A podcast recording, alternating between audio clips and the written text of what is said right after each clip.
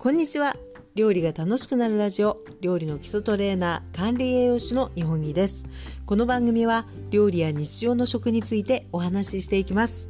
え今日のテーマです。今日はですね、えー、便利な作り置き本当に簡単鶏そぼろ作り方と使い道をご紹介します。ということで今日はですねテーマ鶏そぼろですね作り置きですよ。で、えー、今日このテーマにしようと思ったのが、えー、実はですね、えー、YouTube の方にあのこの動画ですね鶏そぼろの動画をねあのアップしてたんですね。でそれでテーマが、え私 YouTube の方のテーマでね両親に作ってあげたいちょっと柔らかめの料理っていうあのテーマで、えー、あげてるんですけれども、えこれはね、まあ、ちょっとこう噛む力が弱くなってあのひき肉料理でね美味しいものとか食べやすさとかそういったところでご紹介介している中に、えー、鶏そぼろがあるんですけれども、えー、知り合いの方でね、えー、あの介護されてる方から「あ鶏そぼろねすごい役に立つ」っていうねお声を今日いただいたんですね。でやっぱりとても嬉しいお声で、えー、その方はですね、えー、親御さん向けにあの柔らかく炊いたご飯でですねちょっとオムライスを作ってあげようということで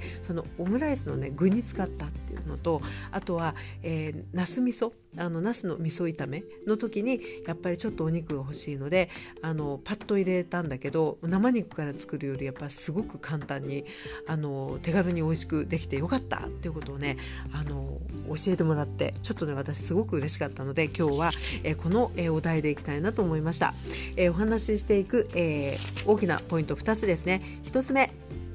えー、鶏そぼろの作り方ですね。鍋でもレンジでも本当に簡単ですよ。ということでご紹介します。そして2番目。いろいろ使えますよ。っていうことでね。あの鶏そぼろって言われちゃうとなんかこうそぼろ丼かなぐらいの感じなんですけど実はいろいろ使えるのでその辺のお話を合わせてしていきたいと思います。それでは早速ですね作り方ですね。で、えー、これはね動画にももうアップしてる内容なんですけれども本当に簡単でございます。で分量なんですね。で分量そのものは、えー、鶏のひき肉 150g に対して、えー、砂糖と醤油が同じ量大さじ1杯ずつそしておろし生姜があれば少し加えていただいてお酒も加えるんですが、えー、お鍋で作るバージョンと電子レンジで作るバージョン両方紹介してるんですけれども、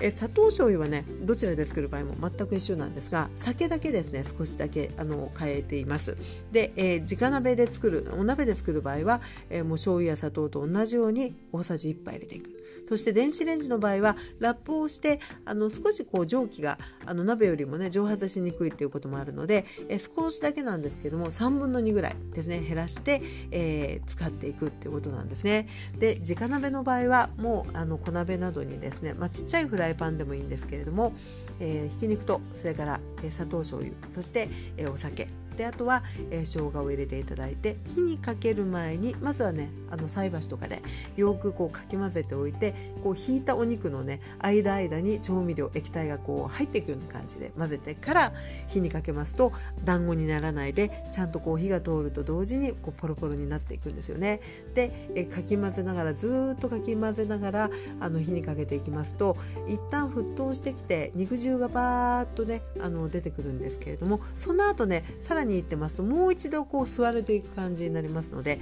それぐらいまでいくとえー、ちゃんとお肉にも火が通っているしそして味もしっかり染みているしということで出来上がりなんですね。そして電子レンジの方も全くあの最初は一緒で耐熱のねボウルだとか容器に、えー、ひき肉調味料を入れまして、えー、まずよくね、あのやっぱり菜箸で混ぜる。でお肉お肉の間に、え調味料が入るような感じにしていただきましたら、えラップをしましてですね、え電子レンジにかけるんですよね。で大体まああのお家のレンジのワット数とかね耐久年数であのどれぐらいかによってちょっと違うと思うんですけれども私の場合はうちね結構電子レンジ古いんですよ。でうちの場合はですね 500W で3分かけ様子を見て足すみたいな感じでちょうどよくできました。なので通してバーッと長い時間かけるというよりは、まあえー、2分ぐらい 500W だとやっぱり 2, 2分ぐらいから3分ぐらいの間ぐらいで一旦かけて、えー、ラップを開ける時に蒸気がすごく熱くなってるのでやけどをしないように注意をして開けていただいたら一度かき混ぜるんですね。そしてもう一度ラップをかけて、えー、さらに、えー、火が通るまでかけていく。でこれはね意外に電子レンジで作ってもすごくしっとりとあの出たこう肉汁をねもう一度こうひき肉が吸っていてとてもね美味しくできるので鍋でも電子レンジでもどちらでもおすすめです。でこのそぼろはですねあのそんなにすごくこうしっかりした味の濃さではないので、えー、やや何ていうのかなしっかり味が好きな方にとってはややね薄めかもしれないですね。ですがこの薄めっていうのがねいろんな料理に使った時にその本来のの料理の味にこう結構合わせやすいんですね。なので、えー、まあ、濃くしていただいてもいいんですけども用途いろいろこれからお話しするような感じでね広く使われる場合っていうのは少しね抑えめぐらいっていうのは非常につけあの使いやすいんでおすすめです。えここからはですね、えいろいろ使えますっていうことでねどんな料理に使えるかっていうことを少しご紹介したいと思います。言わずもがなそぼろ丼ですね。でいり卵とかあとはね、えー、茹でたインゲンとかほうれん草とかそういったものと彩りよく盛り合わせていただく。で、えー、ちょっとねあの和風ではないですけれどもね韓国風ビビンパなんかでもね応用していただいても美味しいですよってことですね。そぼろともうおなじみのナムルほうれん草のナムルとか、えー、ちょっと甘甘酢のこう大根のナムルとかきんぴら風の人参のナムルとかそういったものをあの全体的にちょっとこう優しめの味で仕上げていただいたものをこうご飯に彩りよく盛り付けてお好みでコチュジャンとかあとは韓国海苔とあとは目玉焼きですねあの半熟の感じで、えー、乗せていただくとこれはもう栄養面でも彩りもバッチリな一品になりますよね。そして、えー、これはね私あの結構お話しすると「えー、味濃くないの?」って言われちゃうんですけどちらし寿司にもねよく使うんですよ。で、えー、寿司飯を酢飯をね作りましてで酢飯の中にお好きであればごまを入れたりあるいは刻んだ青じそなんかを混ぜたりしまして盛り付けますね。そして、えー、この鶏そぼろとあとは、えーいり卵かあるいは錦糸卵。そして忘れちゃいけないのがねカニかまぼこなんですね。そして、えー、まあしそを散らすとかきゅうりをねあの細かく切ったやつを散らしたりして彩りが、えー、お肉の茶色えー、卵の黄色そしてカニカマの赤そしてお野菜の緑ということで、えー、もう彩りよく盛り付けますとそれぞれ一品一品というのは本当に普通普段食べてるものなんですがこれをねこう綺麗な器に持ってバーンと出すとうわーっって言われがちですね。なのでちょっとこうあのデラックス版になったらカニカマ部分をねあの茹でたこうエビなんかにされてもいいですし結構ねお子さんから生魚の苦手なお子さんからね年配の方まで非常にねあの喜ばれておりますので興味ある方ぜひお試しいただきたいと思います。そして、えー焼き飯。ね、チャーハンとか焼き飯です。えチャーシューをね結構焼き飯チャーハンに入れることがありますけれどももう同じ感覚ですね。一度火が通っていてちょっとこう甘じょっぱいあのお味のついたお肉が入るということでこれもねすごくあのグッドですよ。美味しいです。で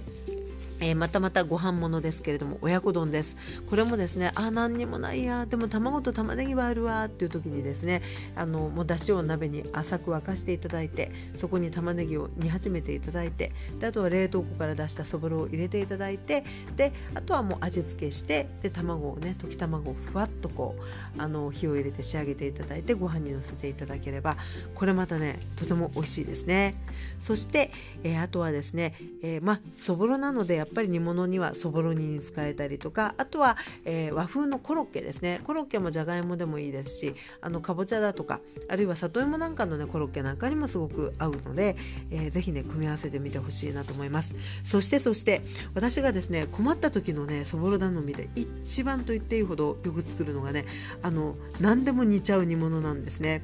で例えばですねあの今日の夕飯のあのメインのおかずがお刺身だみたいな時っていうのはねお刺身ってまあ美味しいんですですけれどもご飯のおかずという意味ではやっぱり何かちょっとこうしっかりした味のものって合わせたいなって思うんですね。でそんな時にねすごくこう便利なんですよ。で使っていく材料は何でもよくて一番ねやっぱりもうあってよかったのが玉ねぎですね。で玉ねぎがあれば玉ねぎとあのそぼろだけでもいいですしきのこがちょっと残っていれば玉ねぎときのことそぼろだしあ豆腐が少しあるわとか厚揚げがちょっと残ってるという場合は、えー、玉ねぎとそぼろと、あのー、厚揚げみたいなね。もういろんな組み合わせ。本当にこう残ってる1本のインゲンでも使えますしあの3センチ残ってる人参でも一緒に煮ちゃってつくあのもうちょっと冷蔵庫のお掃除的な感じで作ってもすごく美味しい。しいんですよね、えー、だしにそういったこう具材を入れてあの柔らかくなるまで煮ていただいてで、まあ、そぼろも入れましてであとは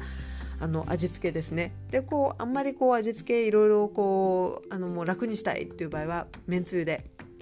味をつけていただいてで、えー、仕上げていくんですけどその時にそぼろっていうのはねやっぱりこう何もないとね沈んじゃうんですよ。沈んじゃう肉なのでえー、っとねとろみをつけるかあるいは卵で閉じるかっていう風にしていただいて盛り付けていただくとねあら美味しそう。でこれでもしね三つ葉でもあればね少し散らしていただければ非常に立派な卵とじあるいはとろみ煮になりますので、えー、本当にねいろいろ使える。でさっきお話ししたように、えー、まあ洋風のあのオムライス的な具であってもあの韓国風のビビンバであってもですね、えー、非常にあの美味しいですね。でこの時のポイントはあのやっぱりあんまりこう濃い味で仕上げないそぼろの方が割とねあの使い勝手が広いっていうようなところが言えるかと思います。ということでえ今日はですね鶏そぼろについてお話ししていきましたがあのレンジでも鍋でも美味しくできますし種類としてはあのコクコクがあってちょっと油気があってあの柔らかいっていう意味では鶏ももももの方がねもものひき肉の方がいいかもしれないですね。特にご高齢者の場合はあのちょっとしっとりめな方がいいっていうことも多いと思うので、えー、鶏ももがおすすめ。そしてあっさり。そして、えー、特売の時なんか結構安くなるぞ。鶏の胸のひき肉がいっぱいあるっていうような時はあのもうドーンと作っていただくとねいろいろ重宝するのであっさり。そしてリーズナブルっていうところで、えー、鶏の胸肉もとってもおすすめでございます。ということで、え今日はここまでです。えこの番組は、えスタンド FM 料理が楽しくなるラジオの中から、えお話をね少しコンパクトにしてお届けしています。料理や日常の食についてお話ししておりますが少しでも料理が楽しくなるヒントになれば嬉しいです。ということで、えそれではまたぜひぜひお耳にかかりましょう。お相手は料理の基礎トレーナー管理栄養士の日本木でございました。それでは失礼いたします。